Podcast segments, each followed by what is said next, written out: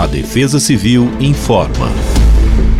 Nesta segunda-feira, o primeiro dia do ano de 2024 virá com chuva persistente em todo o estado de São Paulo. As chuvas serão seguidas por raios e vento. Logo, continuará a recomendação para que as pessoas evitem áreas de risco. Na região metropolitana da capital, a mínima será de 17 graus e a máxima de 22 graus. Já em Bauru, os termômetros variam entre 18 e 28 graus. Fique alerta aos avisos da Defesa Civil do Estado, seguindo as principais redes sociais pelo arroba Defesa Civil SP.